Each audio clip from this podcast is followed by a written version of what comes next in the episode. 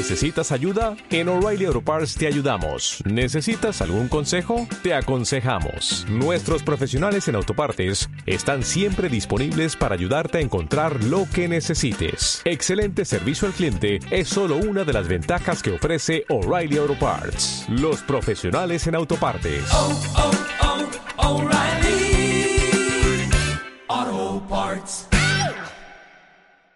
Los bardos en la antigüedad eran los poetas encargados de transmitir la historia y las leyendas. Iban de pueblo en pueblo compartiendo un poco de su conocimiento al mundo. En la actualidad se trata de dos idiotas con acceso a internet. Los bardos de la historia con Lechovisa. Biografías e historias de la historia. Amigas, amigos y amigues de Lechuvisa, bienvenidos a Los Bardos de la Historia, podcast donde cada martes platicamos alguna biografía, un momento histórico o una serie de datos lo suficientemente interesantes como para aportar nuestros comentarios de dudosa certeza histórica. Puedes escuchar el podcast en Spotify, Apple Podcasts, iBox, Amazon Music y en YouTube, donde además puedes ver nuestras hermosas caras.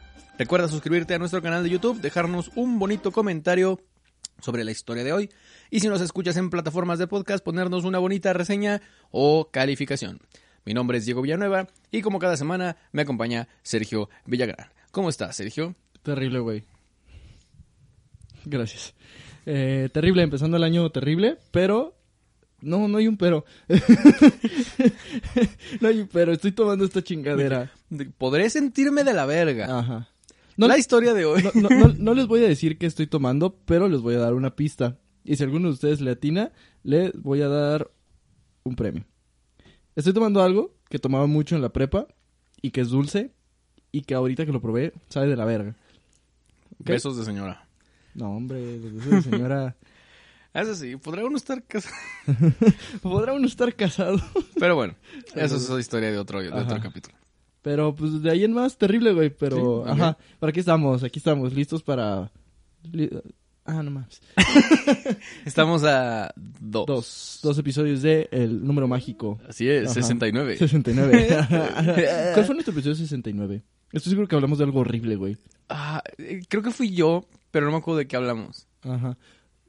Digo, iba a preguntar cómo. Si, si ponen en los Sí, comentarios. sí, de güey. Ay, cómo me gustaría hacer el programa en vivo para esas mamadas, güey. Sí.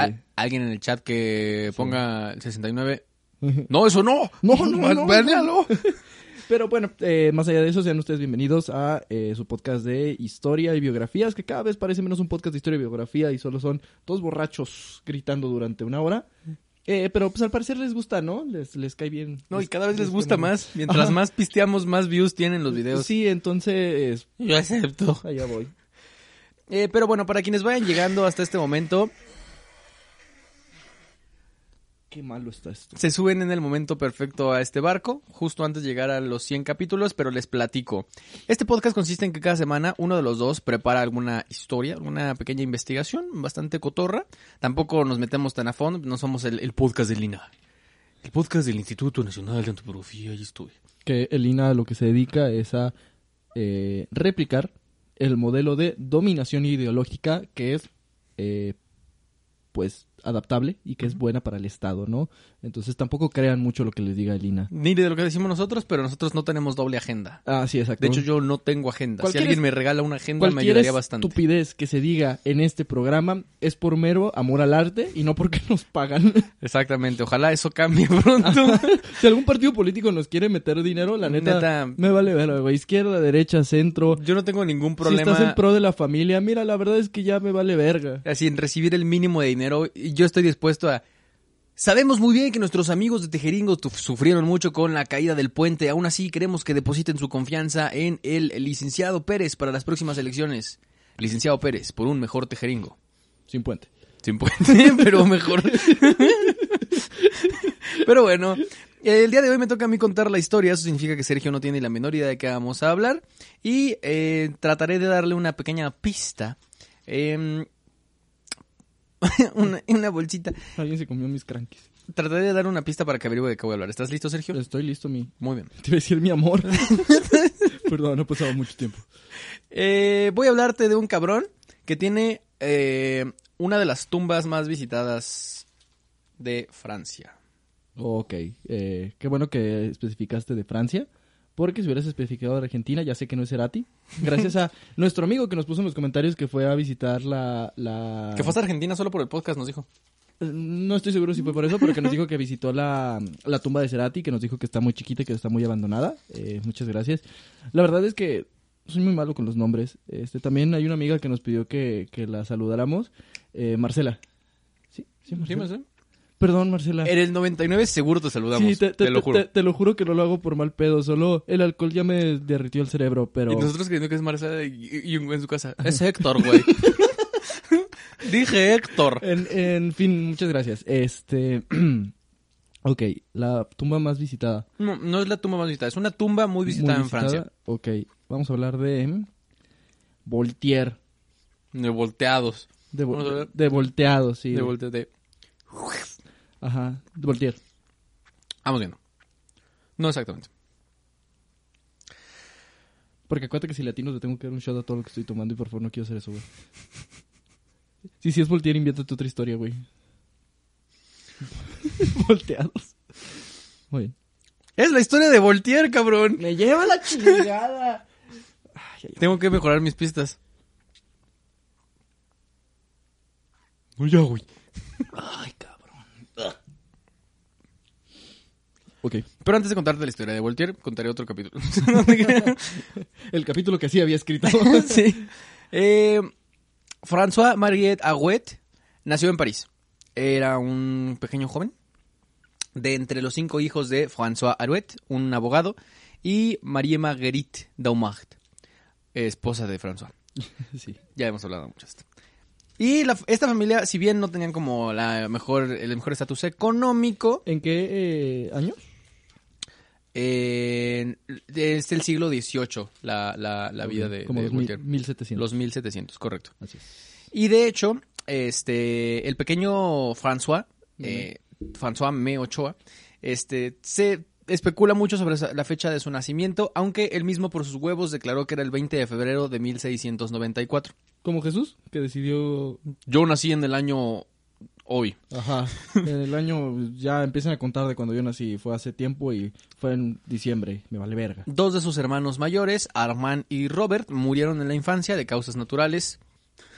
No es natural que un Yo morro se muera, cabrón. Básicamente de... De lo que se... Se, morían, sí. se murieron de siglo XVIII, güey. O sea, era, era natural que se murieran de algo. Sí, básicamente un mal aire Sí. mamó dos veces en la familia.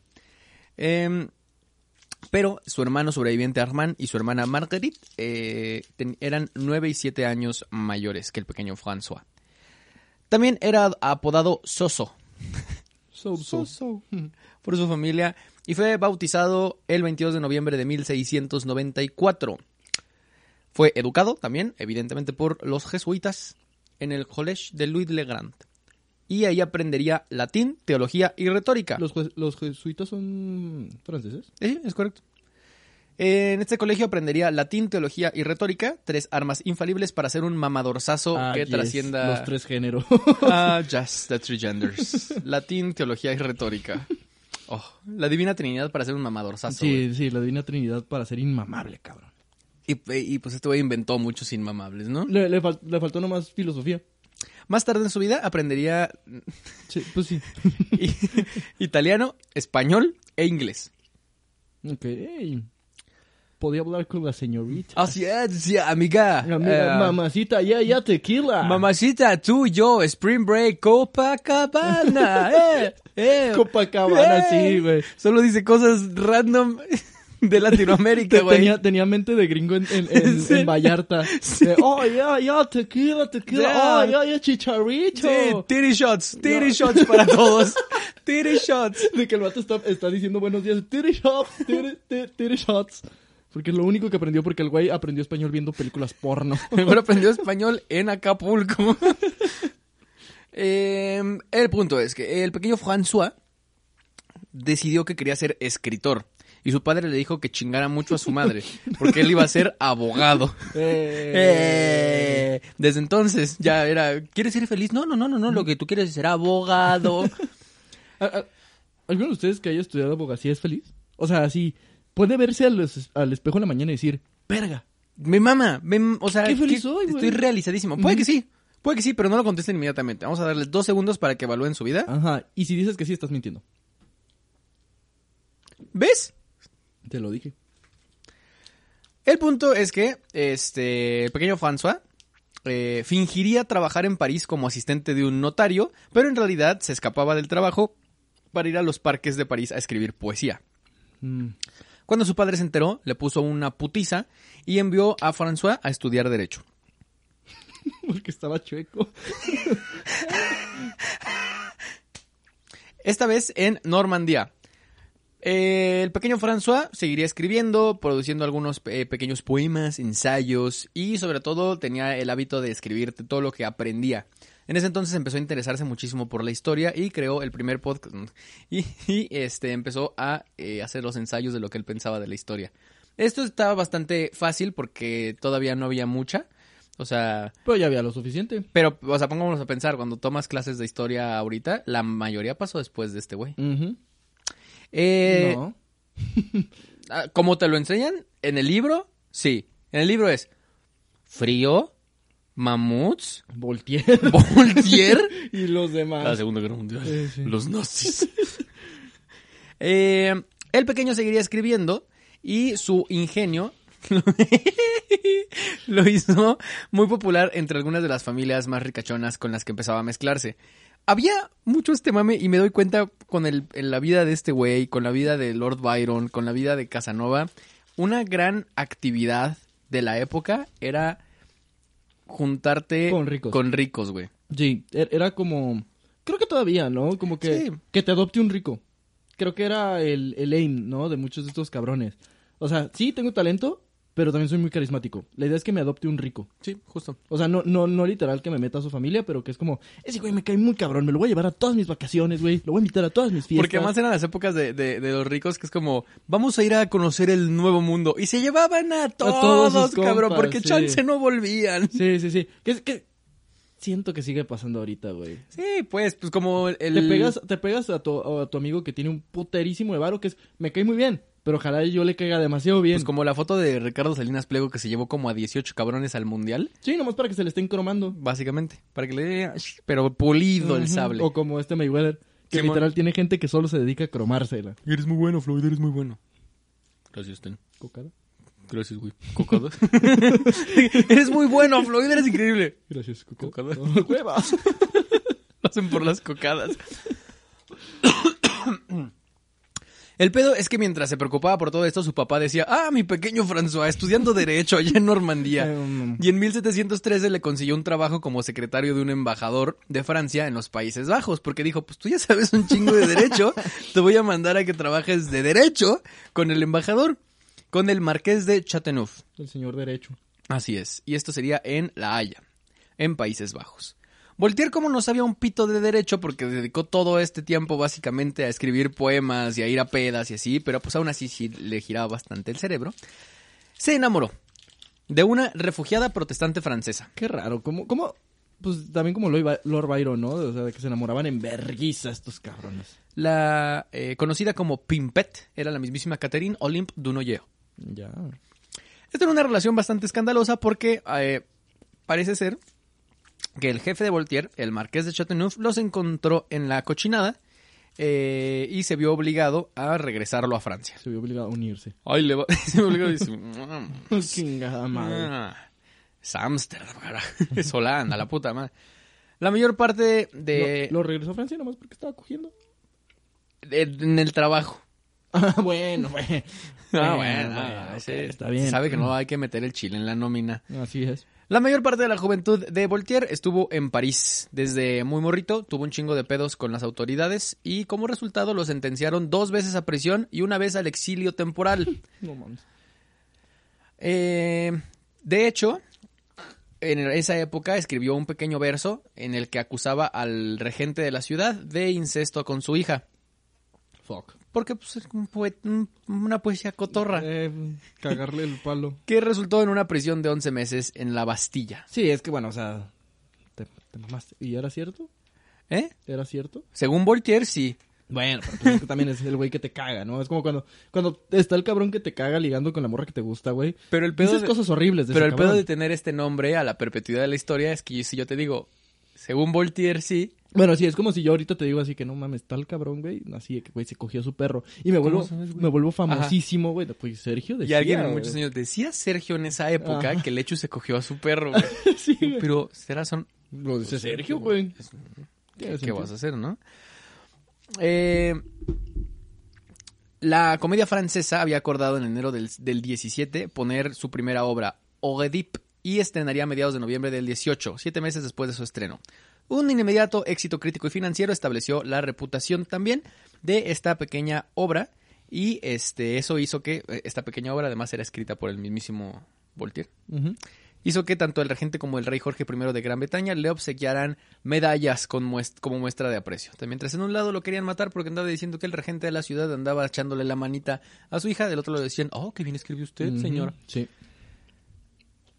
Durante también en esa época, este, abogaría mucho por la tolerancia religiosa y la libertad de pensamiento. De hecho, empezó una pequeña campaña para erradicar a la autoridad sacerdotal Vale. y a la aristomonárquica.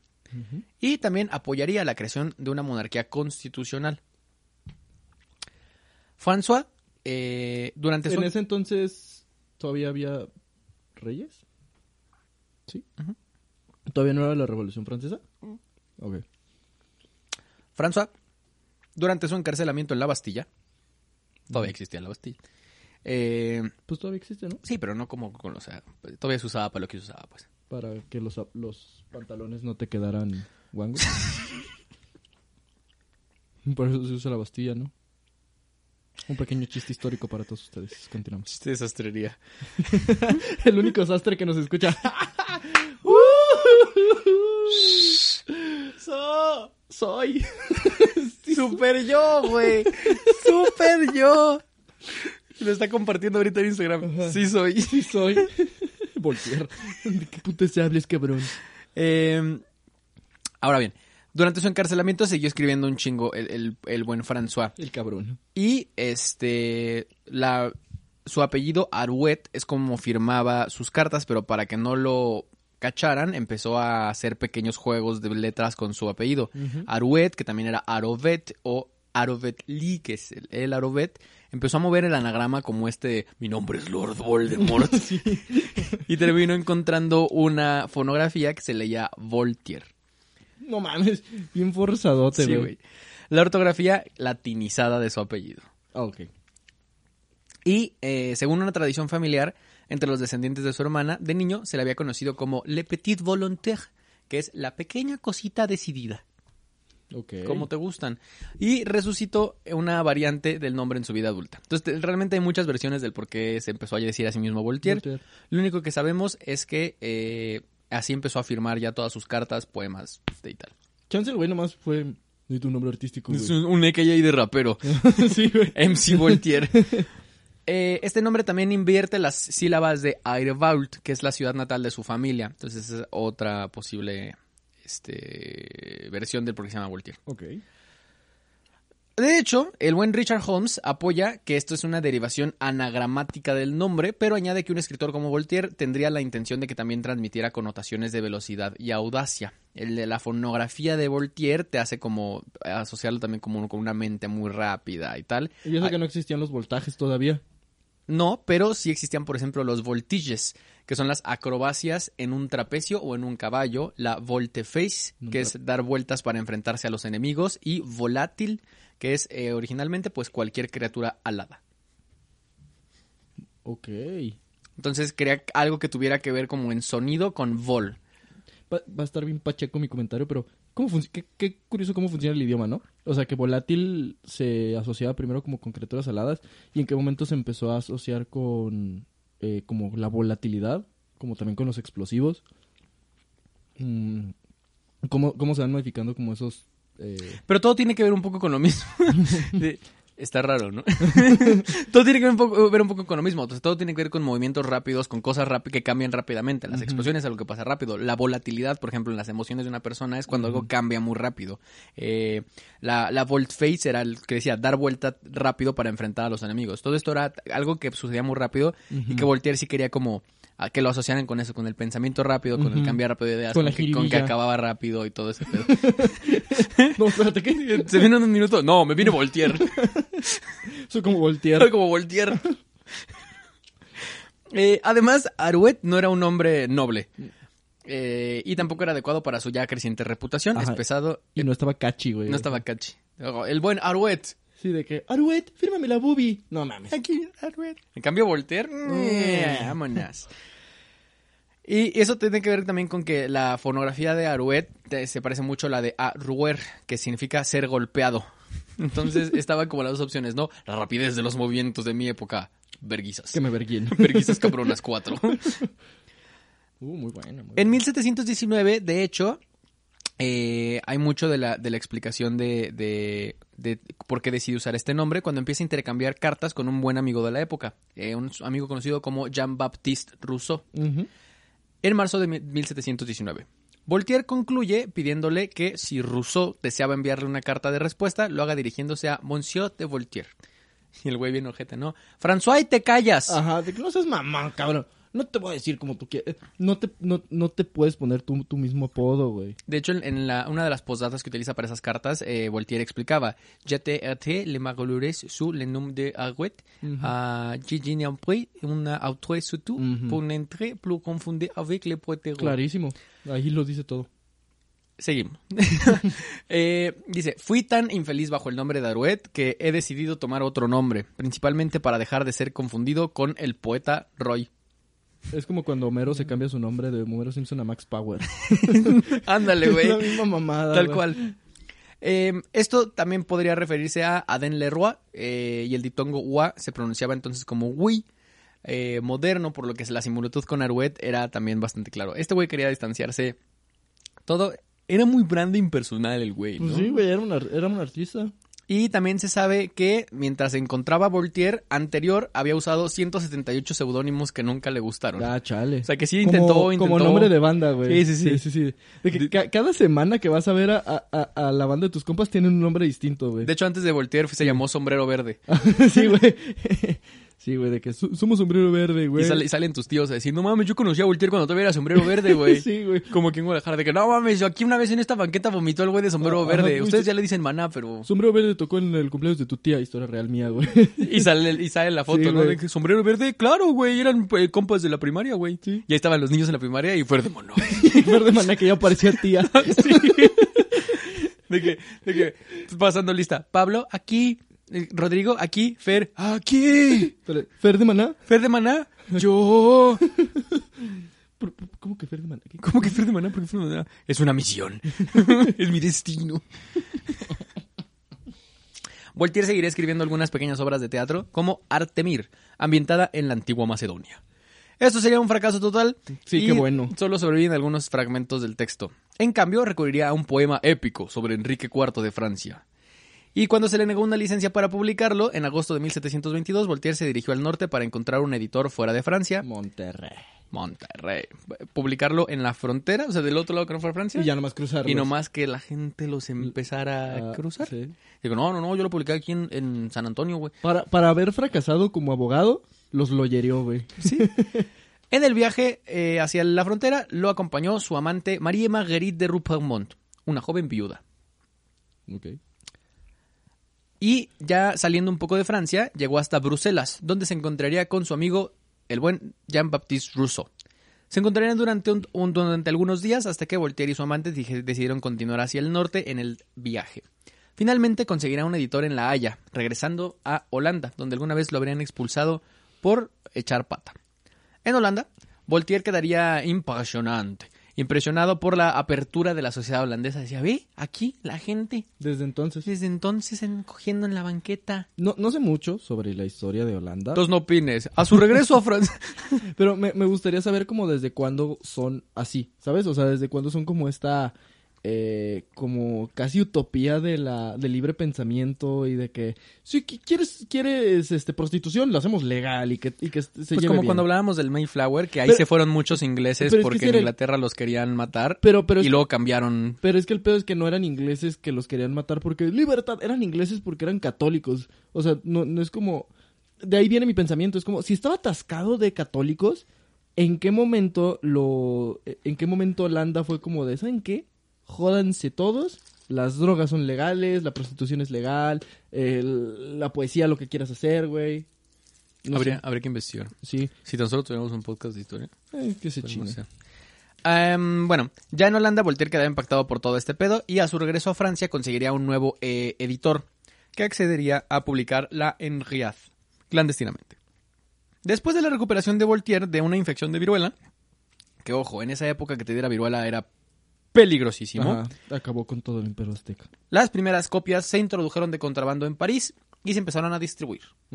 El poema fue un éxito instantáneo y la nueva obra de Voltaire, Mariam, fue un fracaso cuando se estrenó por primera vez en marzo de 1724. Se reinauguró en la comedia francesa en abril de 1725 con una recepción mucho mejor. Y fue uno de los entretenimientos ofrecidos en la boda de Luis XV. Ay, no mames. A principios de 1726, el pequeño Voltaire eh, se encontraría con el aristócrata Rohan Chabot, que por lo único que es famoso es por burlarse de Voltaire por su cambio de nombre. Y Voltaire replicaría que su nombre ganaría la estima del mundo. Y vas a ver que los huevos están de este lado. Y se van a ver. Y se van a ver. Y van a decir, cuando en unos años hagan un podcast de historia, Rohan Chabot, van a hacer una pausa dramática y Sergio no va a topar tu nombre. Sí, y de Voltaire van a saber todos. De Voltaire hasta va a atinarle a la pinche pista. Y va a tomar, ¿eh? Y cuando digan Rohan Chabot, van a decir, Rohan no era un pueblo de Tolkien. Ajá. ¿Eh? Y Rohan va a responder. Pero lo que más me emputa es... Y todos viéndolos. Así como- Verga, está loco, güey. Sí, güey, Voltaire ya, güey, relájate. Está loco, papi. güey. Lo dijo de broma, güey. Eh, Rohan, escuchando todo eso, hizo que sus matones golpearan a Voltaire. Chale. Le pararon una verguiza histórica. y Voltaire, buscando alguna especie de reparación, lo desafió a un duelo. Güey, no lo puedo creer, no lo puedo creer, güey. Neta, cuando dijiste reparación, pensé en, lo va a retar un duelo, güey. Los Simpson tenían razón de, exijo una reparación. Por duelo. Lo reto un duelo. la cachetada. Pero la poderosísima familia Rohan, de la que ya nadie va a hablar el resto de la historia, Ajá. de- eh, arregló que Voltaire fuera arrestado y encarcelado sin juicio antes del duelo.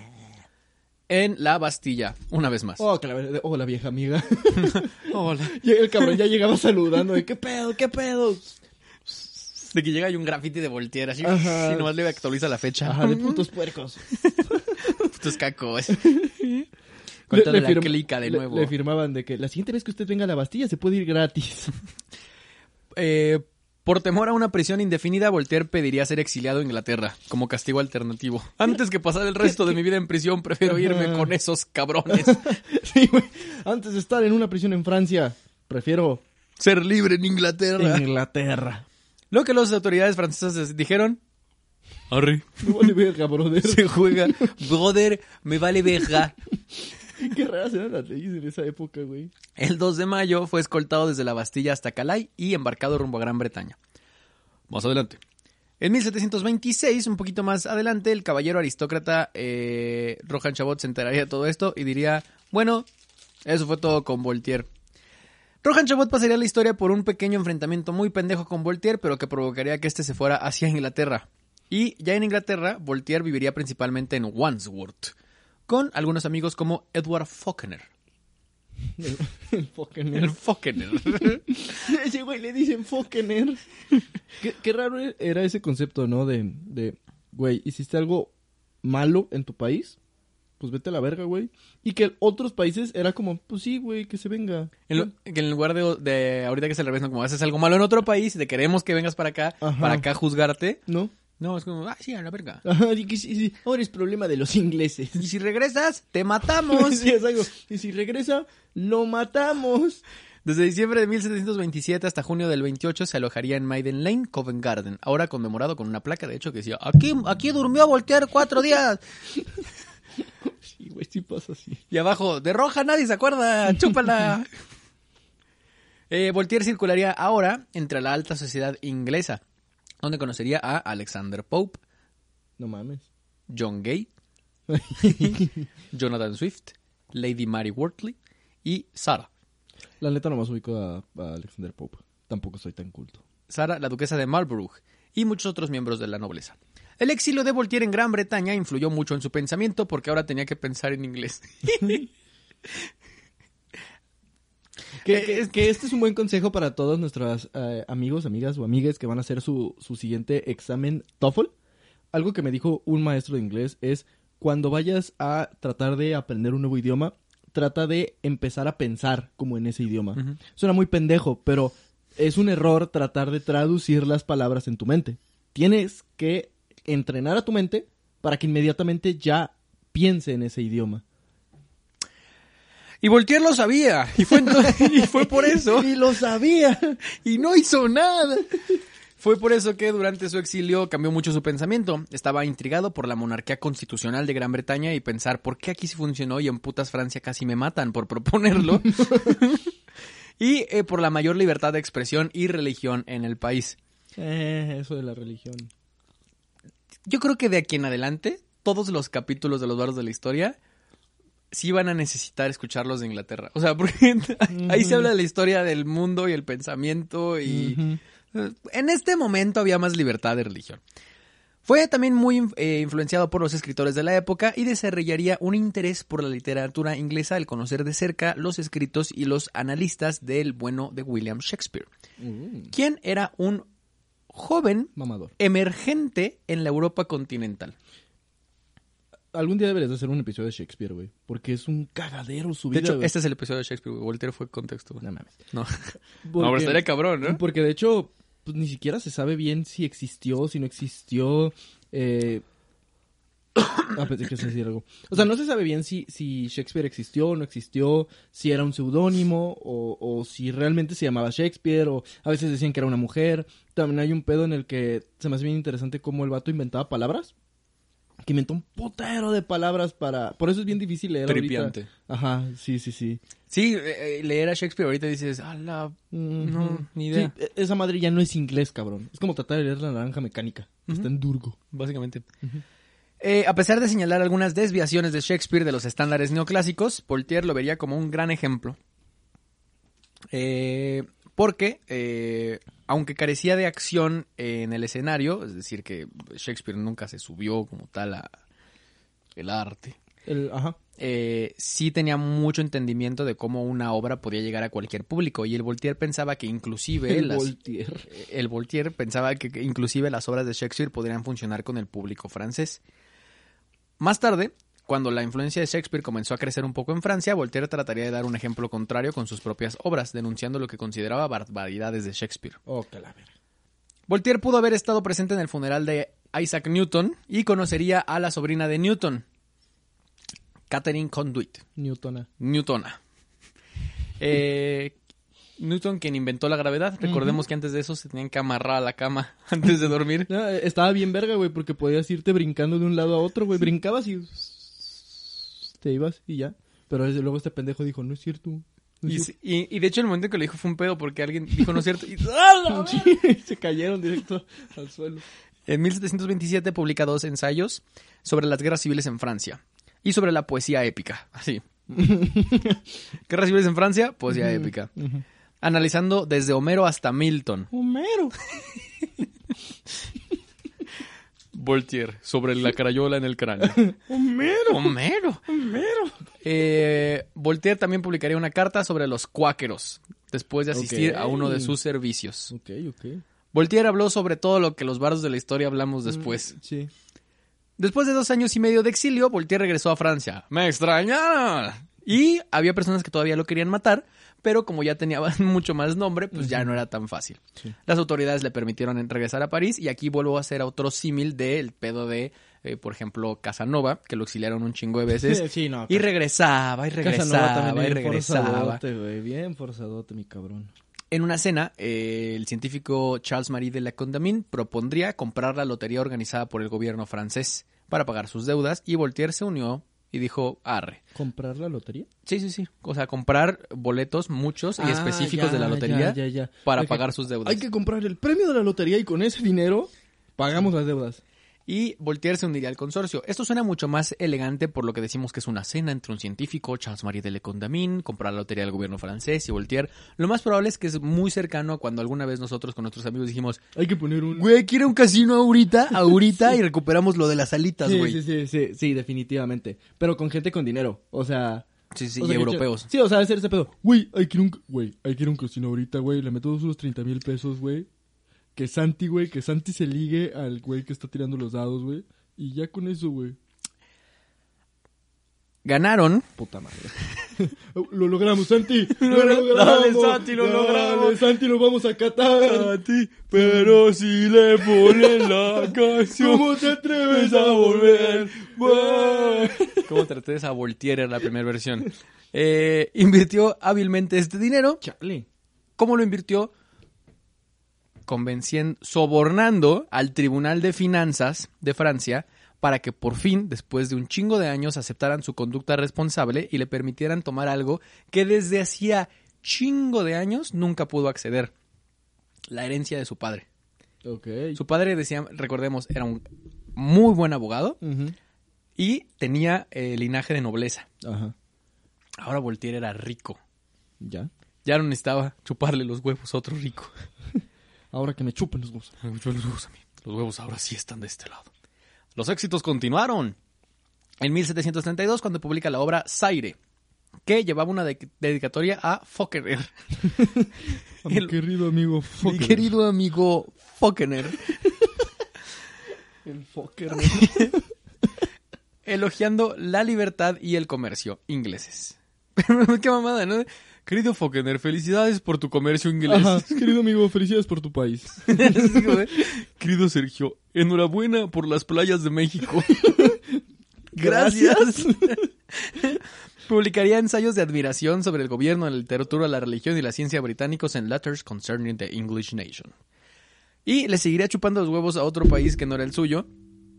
Hasta que en 1734 se publican Lettres Philosophiques, lo que provocaría un gran escándalo, porque habían sido publicados sin la aprobación del censor real.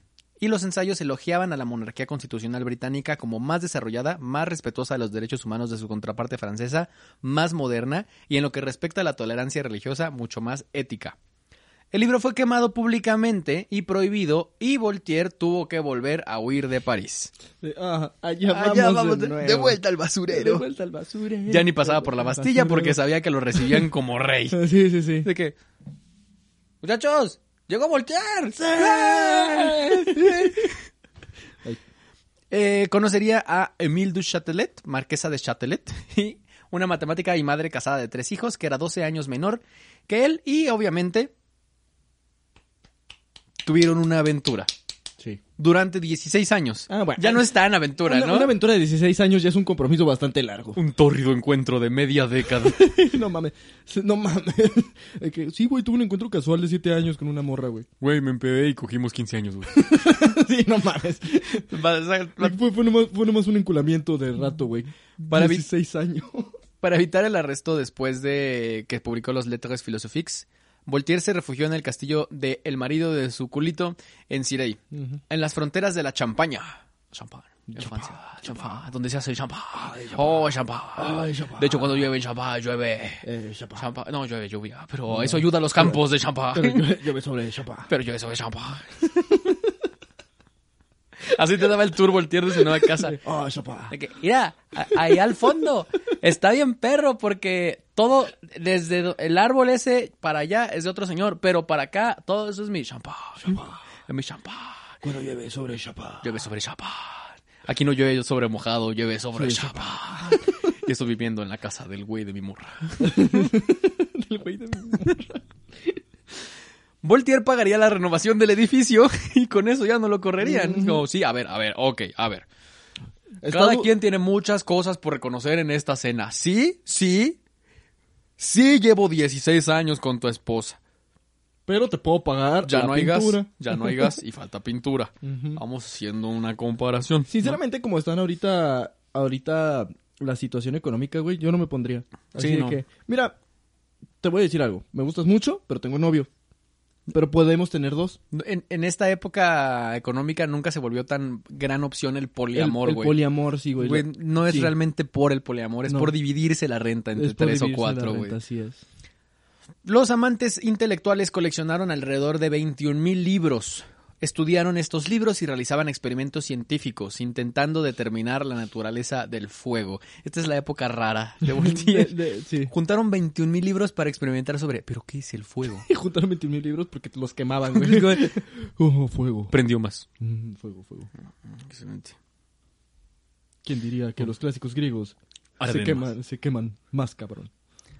Habiendo aprendido de todos sus pedos con la autoridad, Voltaire comenzó un buen hábito de evitar la confrontación abierta con ellos y negaba cualquier responsabilidad incómoda. Escribiría más obras de teatro como Megop y comenzaría largas investigaciones científicas e históricas. Una fuente principal de inspiración para Voltaire fueron los años de nuevo en el exilio británico, durante los cuales estuvo fuertemente influenciado por las obras de Isaac Newton y creía fielmente que las teorías de Newton eh, donde realizaba experimentos en óptica en Cirey y fue uno de los promulgadores de la famosa historia de la inspiración de Newton de la manzana que cae. Ah, ok. O sea, este güey inventó el mito. Sí, básicamente. Fue de los que De los que lo difundió, difundió el mito de la manzana. Porque es un mito, amigos. que había aprendido de él, él escuchó esta historia de la sobrina de Newton cuando la conoció anteriormente De en Londres De Newtona. Y él eh, comentaba esta historia en sus cartas. Hay un escritor muy cabrón, hay un científico muy cabrón que tal esto y de hecho le pasó una vez este pedo de una manzana. O sea, dicen que el pedo de la historia de la manzana es que, o sea, no es como que le cayó en la cabeza, sino que Lo pues, vio el y- vato se iba mucho a pensar como a campos de manzanas. Y lo vio y como que sí decía, ah, mira qué cagado que se caen las manzanas. Y 30 años después fue como, verga, tengo una idea. Pero pues no es como que esté... Imagínate, estás bien tranquilo. Las manzanas, mamón. Sí, güey, pues como Galileo, güey, de que estás comprando, güey, de que no mames, ya no hay croquetas, güey. No mames, giramos alrededor del sol, güey. Verga, me van a matar. sí, güey. Porque lo grité, güey. Qué pendejo, qué, Qué- pendejo, lo grité aquí en Walmart, güey. Es domingo, No en Walmart. ¿Cuál es la puta necesidad de meterme Verga, en un grité, pedo con la iglesia, lo grité, lo sigo gritando, no sé hablar adentro de mí nomás, güey. Lo sigo gritando, verga, me va a matar ese señor de allá, el que ya me oyó, güey. Ajá, güey, el papa. el papá que en salchichonería. Viendo feo a Galileo. ¿Qué dijo ese cabrón? No lo entendí porque hablo italiano. Ah, verga, ese güey también. Sí, pues mames.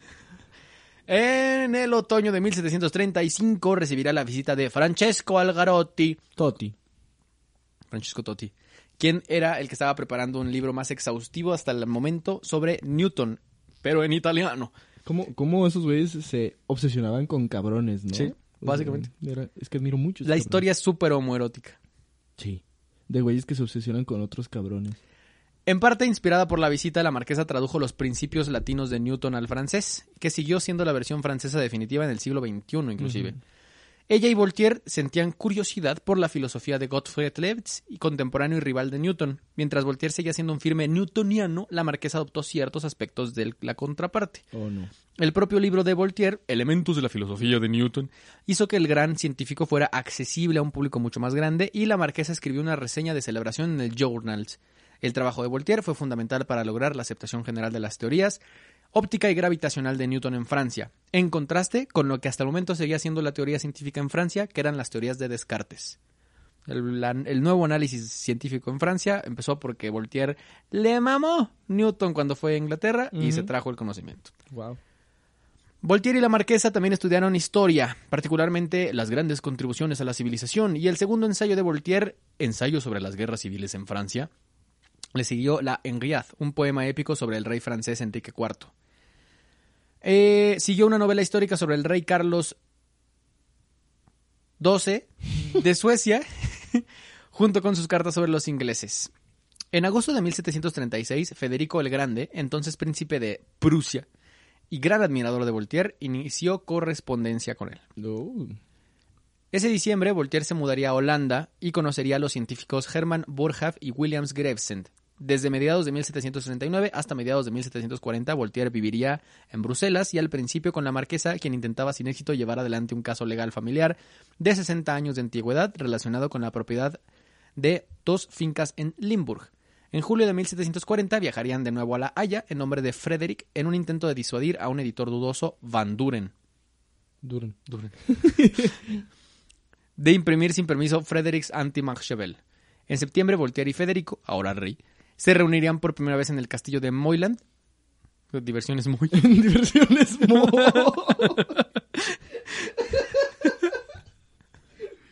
No mames, Diversiones Moy estaba bien chido, güey. Me acuerdo que yo, yo celebré un cumpleaños en Diversiones Moy. Y lo más padre es que tenían una, una estación donde podías hacer tu propio pelón pelo rico, güey. Estaba bien chido. Esos pelones sabían raros, pero... pero la verdad es... ¿Alguno de ustedes se acuerda de ese de Diversiones Moy? Pues ahí estaba Voltaire. Y Voltaire, por todas estas acciones, sería invitado a ser parte de la corte de Federico el Grande en 1743. ¿Federico el Grande era que rey de Holanda? Prusia. Ok, de Prusia. El tema es que todo esto Voltaire no lo hizo por ser buen compa de Federico. ¿Qué quería?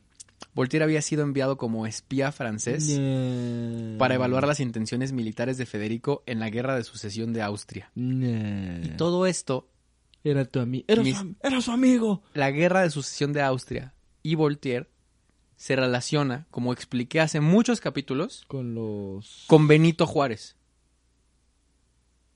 Sí. Sí, siempre. Por la, la historia, todas las historias del mundo llevan a Benito A Juárez. Benito Juárez. Todas, güey. Sí. El pinche palantir de la Pues, historia Supongo que universal, tiene que ver güey. con los Habsburgo. Exactamente. Lo expliqué, de hecho, en la de María Antonieta. Que eh, esa es tarea tuya, güey. Tú escribe el episodio de los Habsburgo, que va a ser como nueve episodios, cabrón, y Ese va una a ser, película. ese va a ser en Twitch, banda. o sea, va- va- van a ser documental, horas, güey, sí, de que yo en el cero de las campanas. Aquí, aquí terminaría la historia de un señor con bigote. Pero ¿dónde empieza? Para eso vamos a Prusia. Siguiente toma, yo en Prusia. Eso fue carísimo. ¿Por qué? Esta toma fue carísima, mamón. Prusia ya ni existe. ¿Qué? Por eso fue caro. ¿Dónde putas estoy? ¿Dónde está? ¡Cuervo! sí, güey. Llega, llega. ¿Me da dos boletos para Prusia, señor? No mames. Eh, el punto es, aunque profundamente comprometido con la marquesa, Voltaire en 1744 encontraría la vida en su castillo, confinado. Tan ricas que son las quesadillas. no mames, que eso te dio risa, mi cabrón. No mames. He dicho chistes mejor. Ay, ¿qué, qué ganas de una quesadilla de la marquesa. la neta. Esa Pero señora- de la, de la marquesa Sí, de no, que eh, bajaba y eh, cocinaba Esa señora cocinaba. a, a medianoche. Sí. Ah, ¿no te haces unas quecas? Sí, Ah, está bien, mamá. mamá. Llegaba bien pedo. el Llega, pinche llega Voltaire. Voltaire. No mames, son buenísimas las quesadillas de la marquesa. ¿Cómo podemos hacer que la historia de Voltaire se trate de Benito Juárez y Toluca? Nada debería de tratarse de Toluca. En una visita a París ese año encontró un nuevo amor. Un hombre. Ojalá. En una visita a París ese año encontraría un nuevo amor, su sobrina. Ah, no mames. sí, ojalá hubiera sido un vato. Al principio, su atracción por Marie-Laure Mignot era simplemente sexual, como lo demuestran las cartas que le enviaba. Puta madre. Mucho tiempo después vivirían juntos, tal vez platónicamente, y permanecieron juntos por el resto de sus vidas. Tal vez platónicamente, mamón. ¿Qué puta significa eso? Yo, yo- mientras le agarra la boobie. Yo, yo te amo mucho de manera platónica, la verdad. Quisiera lograr este amor alguna vez. No sé si se puede. No sé si pueda. Honka, honka. Voltaire inventó el honka, honka. Voltaire inventó el jonca, jonca. No sean cabrones. Afortunadamente la marquesa todo este tiempo tuvo un amante, entonces mandaba bastante a la verga Voltaire. ¿Quién, ¿Quién diría que Voltaire era norteño? Después de la muerte de la marquesa, se acabaron las quesadillas. ¿Pero sabes por qué murió la marquesa? Eh, guerra. No, Eh, enfermedad. no. Se cagó mal, no sé, güey. Murió al dar a luz Ah, en verga. septiembre de 1749. Algo muy común para esas épocas, de hecho. Voltaire regresó brevemente a París y a mediados de 1750 se mudó a Prusia. Ahora bien, eh, encontraría muchas dificultades durante los siguientes años. Por ejemplo, una discusión. una vez le, le dijeron que no a algo y digo, grandes dificultades que atravieso en estos años. Sí, como cualquier blanco, güey. Una discusión con Maupertuis, quien era el presidente de la Academia de Ciencias de Berlín y antiguo rival por el afecto de Emil. Provocó la diatribe du doctor Akakia, que era la diatriba del doctor Akakia. Eh, satirizaba algunas de las teorías de Maupertuis y sus persecuciones de un conocido común, Johann Samuel Koenig. Esto enfureció a toda la Academia de Ciencias de Berlín, quien ordenaría quemar todo lo que se encontraran de obras de Voltaire. Tienes a todos los científicos de Europa diciendo, "A ver, eh, nos parece muy irrespetuoso que el señor Voltaire esté hablando así de la matemática. Güey, es que es increíble, güey. O sea, la ciencia es eh, probablemente la cosa que más ha avanzado ah, el progreso de la humanidad. Pero los científicos están bien mecos, güey. Sí, güey. El primero de enero de 1752, Voltaire se ofrece a dimitir como chambelán y miembro de la corte de Prusia y devolver sus insignias de la Orden del Mérito al príncipe Frederick. Sí, no, no, no, de verdad. Sí, no, no, no puedo. Y Frederick se negó hasta que finalmente permitiría que Voltaire se fuera. Así de que no, no, no, no te los puedo aceptar. Voltaire me contesta, no, de verdad, ten, ya no quiero estar. No, Voltaire, ¿cómo va a estar? No, de verdad, Oye. ten, no, Voltaire, me... te estoy espiando, cabrón. No somos amigos, no, cabrón. nunca te quise. Verga, qué horror. Imagínate que 15 años de, de amistad y de la nada. Era su amigo. Te estoy espiando, cabrón. La verdad es que, la verdad es que, o sea, yo sé que nos pusimos bien marihuanos ese 31 de Y diciembre. ganamos güey, la lotería. Y ganamos la lotería, pero ¿sabes qué? No somos amigos, güey. Todo el tiempo te he estado espiando, güey. ¿Qué haces, güey? ¿Qué, haces? ¿Qué Ajá. haces que te estoy espiando desde hace 10 años? ¿Qué haces? Que tu mejor amigo te dice, te estoy espiando, cabrón, para mi gobierno, güey. Soy ruso, cabrón. Qué miedo. En un lento viaje de regreso a Francia, me lo que imagino caminando bien triste. Sí, güey, qué puta madre, güey. Voltaire se quedó en Leipzig durante un, y Gotha durante un mes en cada uno, llegando a Frankfurt el 31 de mayo. A la mañana siguiente, los agentes de Frederick lo detuvieron en una posada y lo retuvieron en la ciudad durante más de tres semanas. Andaba, andaba rompiendo piñatas. Todo esto porque Voltaire y Frederick estaban discutiendo por correspondencia sobre la devolución de un libro que Frederick le prestó. Oh. El rey dijo, no, no, no, deténgame ese cabrón, Me debe un libro. le presté un libro. Yo también lo haría si tuviera el poder de un, de un, de un, de un rey, güey. Hay cabrones que todavía tienen un libro que les presté desde la prepa, güey. Mary Louise se unió a él el 9 de junio para esperar hasta que lo liberaran. Mary Louise y su tío solo abandonaron Frankfurt en julio después de que ella se defendiera de los avances no deseados de uno de los agentes de Frederick. Eh, Voltaire seguiría intentando escaparse de Federico por las acciones de sus agentes, eh, pero no lo lograba. Por ejemplo, en sus memorias, eh, publicadas muchos años después, mencionaría explícitamente la homosexualidad de Frederick, cuando describiría cómo el rey invitaba regularmente a pajes, jóvenes, cadetes o tenientes de su regimiento a tomar café con él y luego se retiraba con el favorito para un rapidito. Mm. Señoría, no quiero molestarlo, pero he de decir que el rey tenía rapiditos. Exactamente. Imagínate a sus... eh, su majestad le interesa saber si usted está dispuesto a un rapidito. Un rapidito. ¿Pero qué es un rapidito? Pues que rápido te mete el pito. Pensé que estaba claro. Pensé que era obvio. Pensé que, según yo, todos los gays sabemos Nunca lo ¿qué teníamos pedo? que Ah, explicar. sí. Sin embargo, seguirían eh, manteniendo correspondencia y nunca se volvieron a ver en persona. Después de la Guerra de los Siete Años se reconciliaron en gran medida. Chale. En enero de 1754, Luis XV le prohibiría la entrada a París. Y Voltaire, no mames, Otra vez. de acá me corren, de acá me corren. Y en la Bastilla, ¡eh! Voltaire. Querían una estatua del cabrón. Pero los mismos tres cabrones que han estado ahí años, Sí, güey. sí, sí, sí, el- el- un güey que mató a un rey, güey. No, un güey que cada semana roba pan. sí, güey. y se dirigió a Ginebra, como yo cuando me agüito, cerca de la cual compró una gran propiedad, Las Delicias, a principios de 1755. Ya habían mencionado algo de las delicias, ¿no? No, no fue con este, con el pinche pastelero que se mató, güey. Sí, Mm, tal vez. sí, ¿no? Fue hace mucho. Sí. Hace mucho se mató, sí. Ah, sí. no, ya tiene. Ya tiene rato. Aunque al principio fue recibido abiertamente, la ley de Ginebra, que prohibía las representaciones teatrales y la publicación de la doncella de Orleans en contra de su voluntad, agrió su relación con los calvinistas ginebrinos. A finales del 58 compraría una finca aún más grande en el lado francés de la frontera franco-suiza. Una finca tan grande que ocupaba los dos lados de la frontera. Sí, güey, como la penca. El, pueblo, el pueblo adoptaría su nombre llamándose Fer- Ferney-Voltaire. Ahora se llamaba el pueblo. Y este se convirtió en su nombre oficial en 1878, de hecho. ¿Todavía existe ese pueblo? Como Ferney Voltaire. Wow. A principios de 1759, Voltaire completaría y publicaría Candide ou l'Optimisme, Cándido u Optimismo. Que ese era el doctor Cándido Pérez. Cándido Pérez, exactamente, y conocería a Jorge Ortiz de Pinedo. Esta sátira de la filosofía del, del- ah. esta sátira de la filosofía del determinismo optimista sigue siendo la obra más conocida de Voltaire. Permanecería en Ferney durante la mayor parte de los restantes 20 años y recibiendo con frecuencia invitados distinguidos como James Boswell, Adam Smith, Edward Oh, Adam Gibbon, Adam Smith, el que inventó el capitalismo.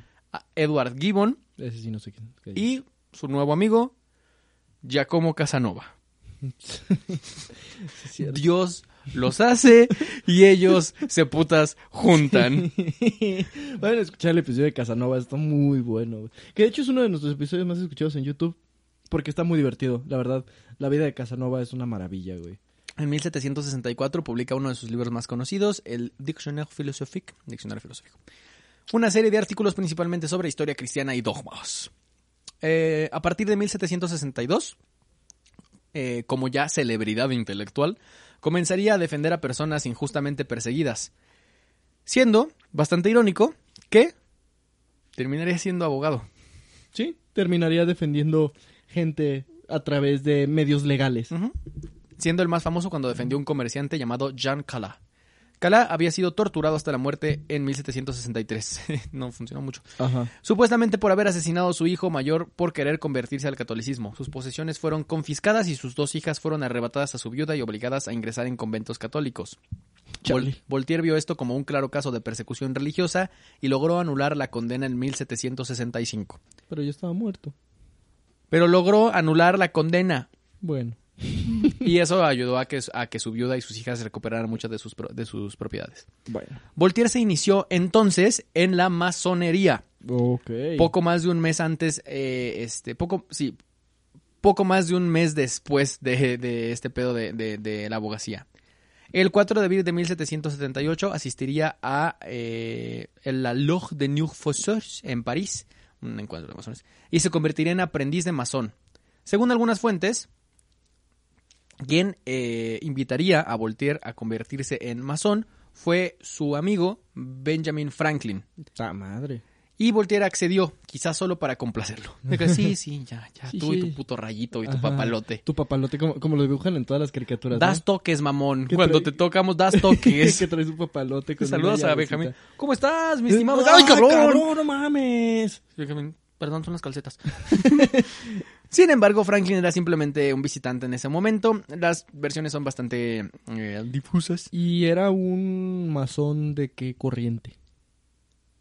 No sé, güey, de la francmasonería, supongo, porque era francés. Pues es que también ya ves que habían jacobinos. Porque, por ejemplo, Benito Juárez era jacobino, según yo. No, sí, no sé, güey, nunca fui a un encuentro con los hermanos, pero... ¿Nu- ¿Nunca te tocó ir? No, no, no. Hasta ahora. Hasta ahora.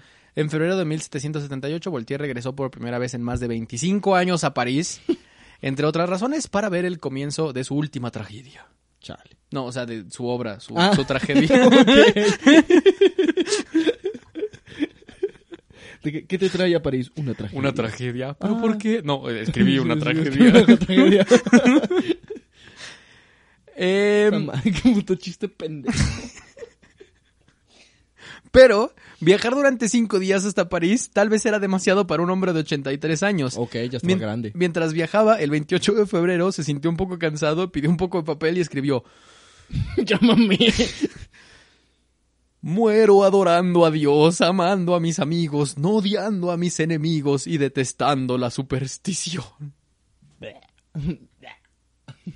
Sin embargo, se recuperó Ah, y en marzo, putísima madre de lecho. y en marzo vio una actuación de Irene. La obra se llamaba Irene, no Irene la actriz, donde el público lo trató como un héroe. Los güeyes, Sí, de, la, no, los güeyes de la no. Bastilla. ¡Eh! que Ya de los- 90 años. que los dejaron ir al teatro. ¡Eh! Con la... Voltaire, Voltaire. Eh, unas semanas después volvería a enfermar. Sí, ya. Y el 30 de mayo de 1778 dejó de respirar y murió. Vivió bastante. Los relatos de su lecho de muerte son un chingo y no es posible establecer los detalles de lo que ocurrió, pero sus enemigos relatan como con Valentín Elizalde que se arrepintió y aceptó los últimos ritos de un sacerdote católico. Otros dicen que murió en agonía, mientras que sus seguidores hablan de un desafío a la religión hasta su último aliento. Lo más probable es que se cagó. Como, como somos fieles creyentes en los lados de la historia, cualquier palabra, cual- cualquier última palabra de cualquier persona famosa está exagerada y lo más seguro es que el único que dijo, ay, me cagué, adiós. De la historia sostenemos que esas son las últimas palabras de cualquier cabrón. Ay, me cagué, Adiós. adiós. Pero las famosas últimas palabras fueron dichas a un sacerdote cuando éste le instó a renunciar a Satanás. Él respondió, ahorita no es momento para hacer nuevos enemigos. Huevo. Sin embargo, esto la verdad es que es una broma que se originó en un periódico de Massachusetts un siglo después. Debido a sus conocidas críticas a la iglesia, eh, a Voltaire se le negó un entierro cristiano en París. Y a nadie se le niega un entierro. Pero amigos y parientes lograron enterrar su cuerpo en secreto en la abadía de Chelissiers en Champagne. Chupa la papá. Chupa, chupa la papa. Chupa la papa. Donde el hermano de Mary Louise era abad. Su corazón y cerebro fueron embalsamados por separado. Como Jack el babuino. ¿Por qué? Ni puta idea, güey. Ni puta idea. Pues, de hecho, era, era más común de lo que, es más común de lo que pensamos que de los grandes pensadores le sacaban el cerebro para ver pues, si había alguna diferencia entre ellos, pero la mayoría de sus cerebros era como, no, güey, pues es una pinche masa de músculos.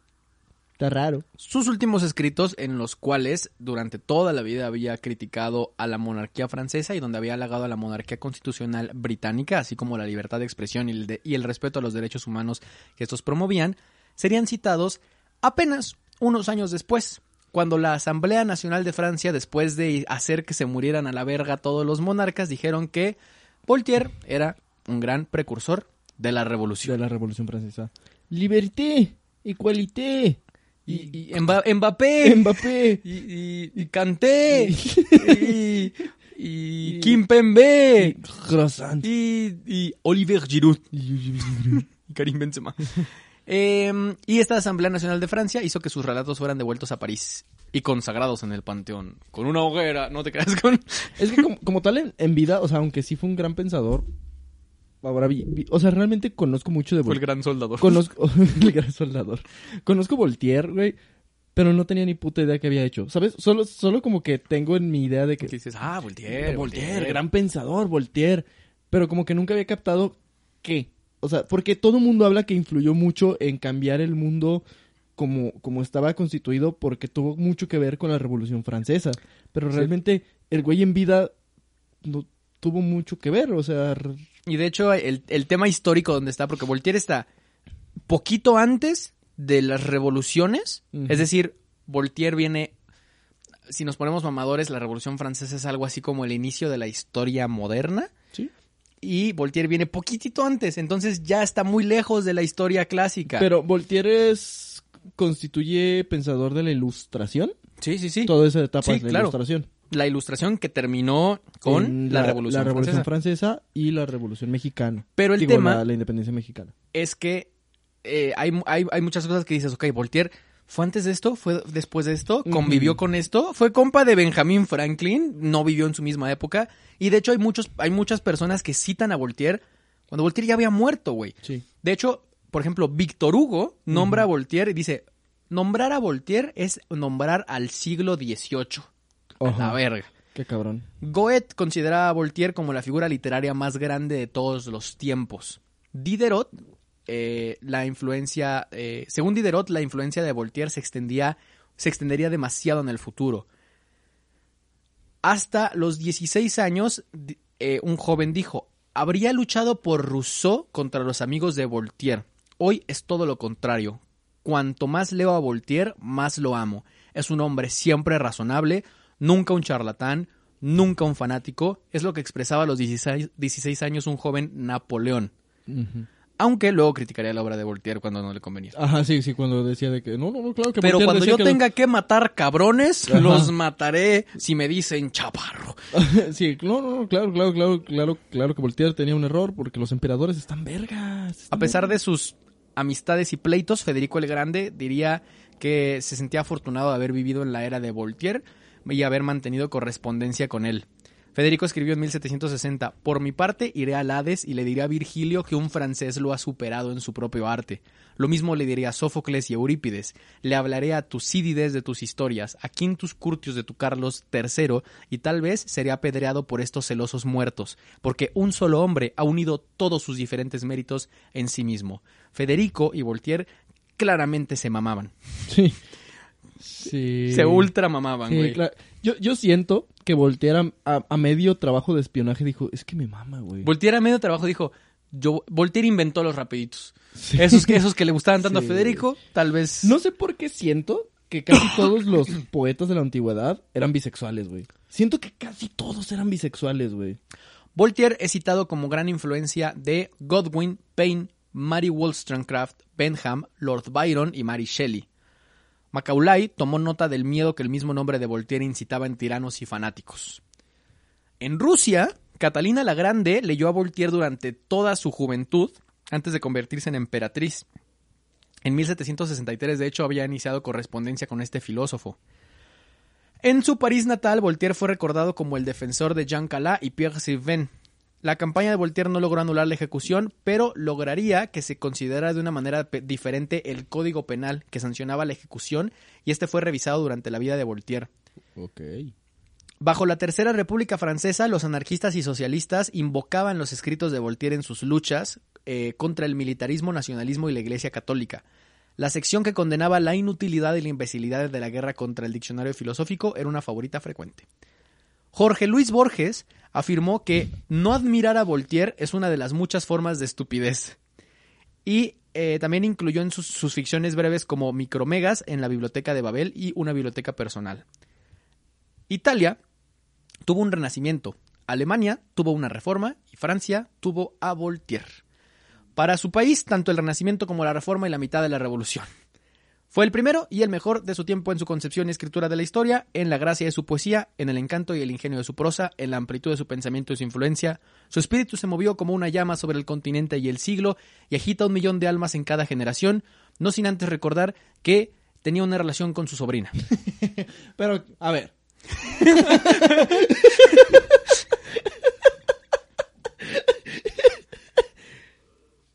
No, no, adelante. No, no, no, o sea, nomás, a ver. nomás digo. Es Voltaire. Era- eran otros días. es Voltaire. ¿La sobrina quería? Pues sí, ¿no? Tú no sabes. No sabemos. Pero bueno.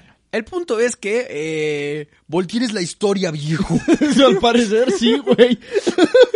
Así que Voltaire. No, no, no, hermano, te equivocas. Voltaire es el sexo, güey. Voltaire es el sexo. Cuando alguien les vuelva a decir de que no, es que Voltaire sabe que ustedes ya no nada más como nosotros hasta antes de este capítulo decir, pues sí, pues Sí. Voltaire suena O- impactante. O, sea, son- sonará muy inteligente que le atiné a la pista. La verdad es que Voltaire es como un hombre francés que siempre me he sabido, pero no tenía ni puta idea que había hecho, güey. O sea, Dices Voltaire, ajá, ¿qué dices? Pues hizo algo. O sea, estoy seguro de que hizo algo muy estoy seguro cabrón. que está muy cabrón. Pero es justo lo que te decía, Voltaire llega en un punto en el cual es la representación de todo lo que vino antes, porque él es como el último que estudió a los clásicos y es el que viene antes de todos los modernos, güey. Entonces es el, es el artífice sobre el cual giran muchas cosas en- No, en ya- torno a la ilustración, en torno a la revolución, en torno a los nuevos estados, al nuevo mundo, pero también es alguien que seguía siendo parte de muchas tradiciones y parte de muchas Y prácticas. a de la ver, o sea, el, el, el vato tuvo la, la coincidencia de nacer francés, que Francia entraría en un proceso histórico que cambiaría para siempre el mundo occidental, pues entonces Claro, obviamente claro. los pensadores que influyeron en que esos sucesos históricos pasaran iban a ser enaltecidos.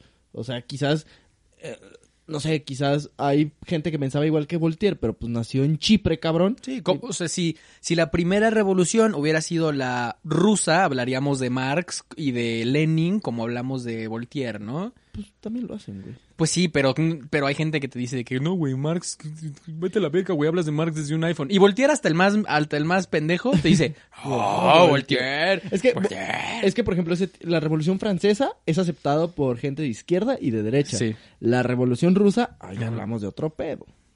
Que algún día, algún día, quizás... No, no es cierto, nunca voy a hablar de Marx porque no le entiendo. En la universidad me pusieron a leer de Marx, güey. Leí de Marx, el profe no lo explicó y fue como, profe, no entiendo, entonces, ¿por qué usted tiene un iPhone? Profe, entonces, ¿por qué cobra? Exacto. Si, si, si alguno de, de- de ustedes, eh, alguno de ustedes que nos escucha, es experto en la revolución en la revolución rusa, ¿Por alguna razón? por alguna razón, y escucha estos dos pendejos y sabe mucho sobre Marx, venga, venga, venga a enseñarnos, porque de verdad quiero aprender sobre Marx, pero no entiendo. Mi, mi cabecita, estoy tomando una chingadera que no tomaba desde los 17 años. ¿Ustedes creen que mi cerebro está bien como para entender el marxismo por mí mismo? ¿No? Y el punto también que aquí quiero aclarar es, eh, animarme a hablar de la vida de Voltaire fue un pedo porque eh, es un capítulo que paso a paso podría tomar seis horas. Entonces, sim- simplemente fue como, justo lo que decía Sergio, cuando les preguntan de Voltaire ya más o menos saben decir qué pedo. Pero, no sabes, saben cuándo vivió. pero muchas cosas de las que se mencionaron en el capítulo per se son o capítulos que ya tenemos o capítulos que van a venir. ¿Sí?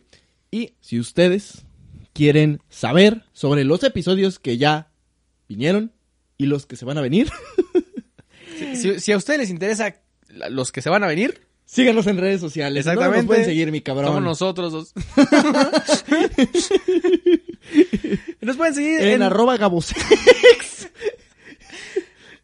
arroba lechubiza en todas las redes sociales. Instagram, Twitter, Facebook, TikTok, YouTube, a la verga. Y este podcast en particular lo pueden seguir como Sí. arroba los barros de la historia en Instagram. Y de esta manera también lo pueden encontrar en todas las plataformas de podcast. Porque a veces, pues, eh, la gente nos pregunta directamente por, no sé, Spotify o YouTube. Pero también hay un montón de gente que nos escucha en Apple Podcast, en Google Podcast, en Amazon Music, etcétera. en Google Podcast. En Google De Podcast. verdad, donde escuchen podcast, Ahí estamos. ahí estamos. Y si no estamos, díganos y, Y los subimos. De hecho, voy a empezar a subir los scripts Excelente. también. Perfecto. Entonces, eh, síganos en esas redes sociales. Estamos muy cerca, muy, muy cerca de llegar a los 100 capítulos. Eh, por consecuente, también estamos muy cerca, como este es un podcast semanal, de llegar a los dos años de este podcast. No es el mismo capítulo, pero está muy cercano. Y estamos muy cerca de llegar a mil seguidores en Instagram de los bardos de, la historia. Y también muy cerca de los 500 suscriptores en YouTube. Si les gusta esta mamada que estamos haciendo, de verdad vayan y pónganos reviews este, en Spotify, en Apple Podcast. Coméntenos en YouTube, coméntenos en Instagram, compártanos. eh, Compartan, compartan. compartan, compartan. Eh, si les late y les da pena compartirlos porque dicen, es que está padre, pero dicen groserías, pues nomás mándenos un mensajito. Está chido saber que, que cada vez más gente se, se interesa en lo que en lo que hacemos porque pues sí estamos pendejos decimos pendejadas pero al fin y al cabo sí le investigamos sí decimos cosas interesantes y pues la idea es es acompañarles no en su día a día que aprendan algo y también que se diviertan con las pendejadas que decimos nosotros dos sus humildes servidores. Y así como a muchas de ustedes, eh, amigas, algún pendejo cuando las ve con una playera de Nirvana les dice, a ver, dime dos canciones, ahora ustedes siéntanse libres de que cuando alguien cite a Voltaire, ustedes díganle, a ver, dime tres primas que se... ustedes ya saben quién chingados es Voltaire y por lo tanto son mejores personas que los demás. así es Eso hacemos nosotros. así es y si escuchan a los bardos de la historia son mejores personas que todas las demás Si tú eres la persona en tu familia que escucha los bardos de la historia, eres mejor que ellos y Mm. no te merecen. En fin, nosotros fuimos los bardos de la historia que les recordamos que si quieres ser un pensador que deje época, cógete a tu prima o sobrina. O no. O no. O no, O, o- haz algo que sí tenga importancia o para la humanidad. y la teoría y, y Pero cogerse una sobrina... espía al rey de Prusia, Ajá. haz algo. al- ¿Dónde está Prusia, güey? Ya no está, ¿Pero dónde estaba? no te digo. Muy bien. Si quieren saber dónde está Prusia, deposítenos. Exactamente. Capítulo 140, les cuento de Prusia.